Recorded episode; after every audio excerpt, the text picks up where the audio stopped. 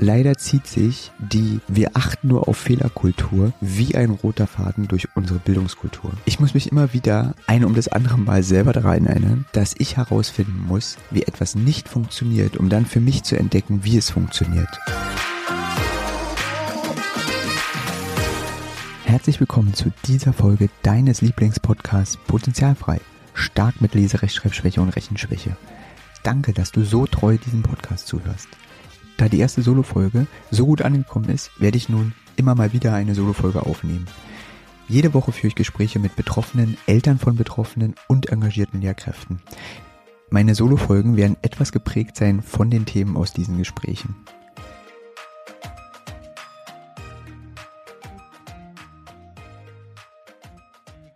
Bevor ich einsteige in den Gedanken, der jetzt die letzten Wochen einfach sich durchgezogen hat als Thema in den Gesprächen, die ich hatte, möchte ich mich bedanken für all eure Nachrichten.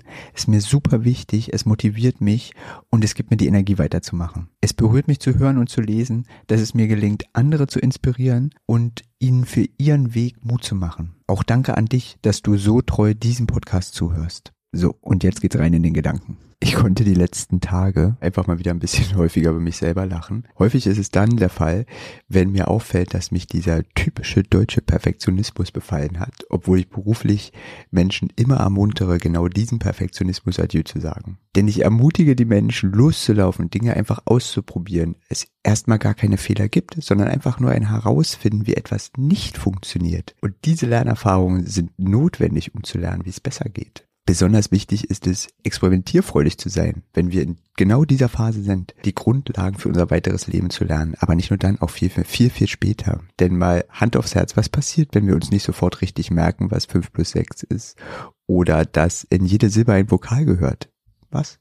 Richtig, nichts, gar nichts. Passiert auch nichts, wenn wir rausfinden, dass irgendeine Idee, die wir hatten, vielleicht mit der Initialzündung nicht funktioniert und wir einfach nochmal darüber nachdenken müssen, wie kann man das denn erreichen? Wir schaden auch niemandem mit unserer Unwissenheit oder der vermehrten Zeit, die wir vielleicht benötigen, um genau diese Dinge zu lernen.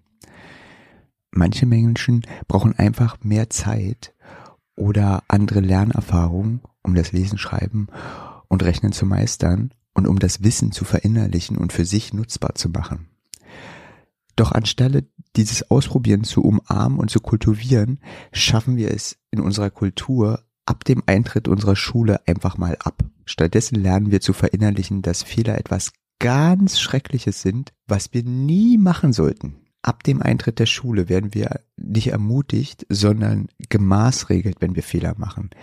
Selten werden wir positiv dazu ermutigt, etwas doch nochmal auszuprobieren. Viele kennen statt Lob und Anerkennung für den Versuch eher die Aussage wie, da hat wohl einer nicht genug geübt, du musst zu Hause mehr machen. Das sind leicht dahingesagte pauschale Aussagen, die meist einfach nur unbedacht nebenbei getätigt werden. Doch bei Kindern und Jugendlichen, die bereits an sich arbeiten und schon ganz, ganz viel üben, greifen solche Aussagen sehr, sehr tief. Solche Aussagen können die gleichen Effekte wie physische Gewalt haben. Und die psychologischen Auswirkungen sind sehr, sehr gravierend und lang anhaltend.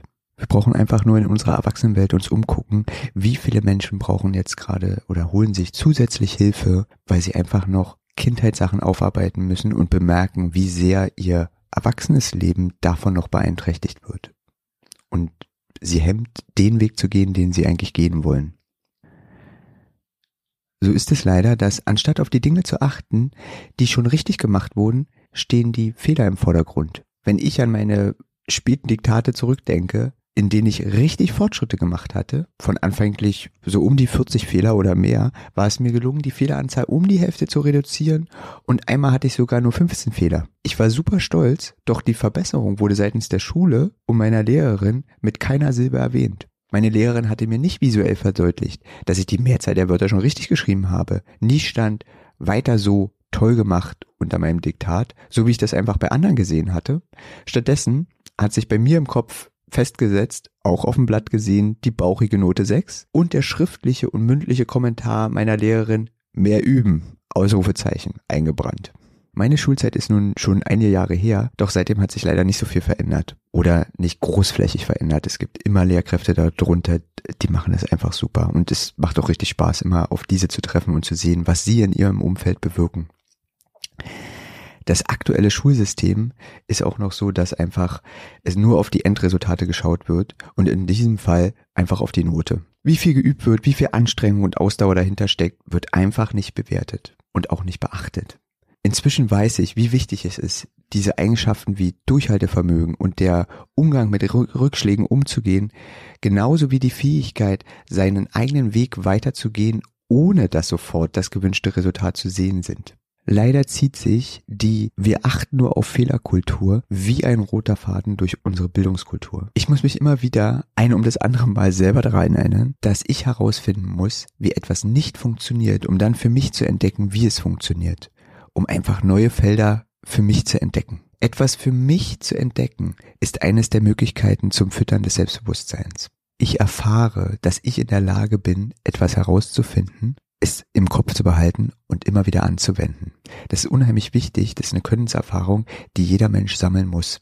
Das hilft, den Glauben an sich selber und sein eigenes Können einfach zu stärken. Denn ich muss glauben, dass ich etwas erreichen kann, sonst kann ich es nicht erreichen. Meine Bitte an euch und wenn ihr auf eure Kinder schaut, ermutigt euch selbst und sie einfach herauszufinden, wie etwas nicht funktioniert. Sei dabei achtsam und umsichtig mit dir selbst, aber auch mit anderen. Hab den Mut herauszufinden, wie etwas nicht funktioniert. Und viel Spaß dabei. Danke, dass du dieser Folge deine Zeit geschenkt hast. Ich bin super dankbar für jeden Menschen, der zuhört. Sind bei dir Fragen entstanden? Gibt es ein Thema, wozu du gerne Anregungen haben möchtest?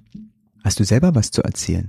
Melde dich jederzeit unter podcast.mio-lindner.com bei mir. Ich freue mich darauf, von dir zu hören. Gern kannst du auch direkt einen Kommentar unter der Folge hinterlassen. Schön, dass sich unsere Wege gekreuzt haben. Ich freue mich auf das nächste Mal. Alles Liebe. Es ist fantastisch, dass es dich gibt.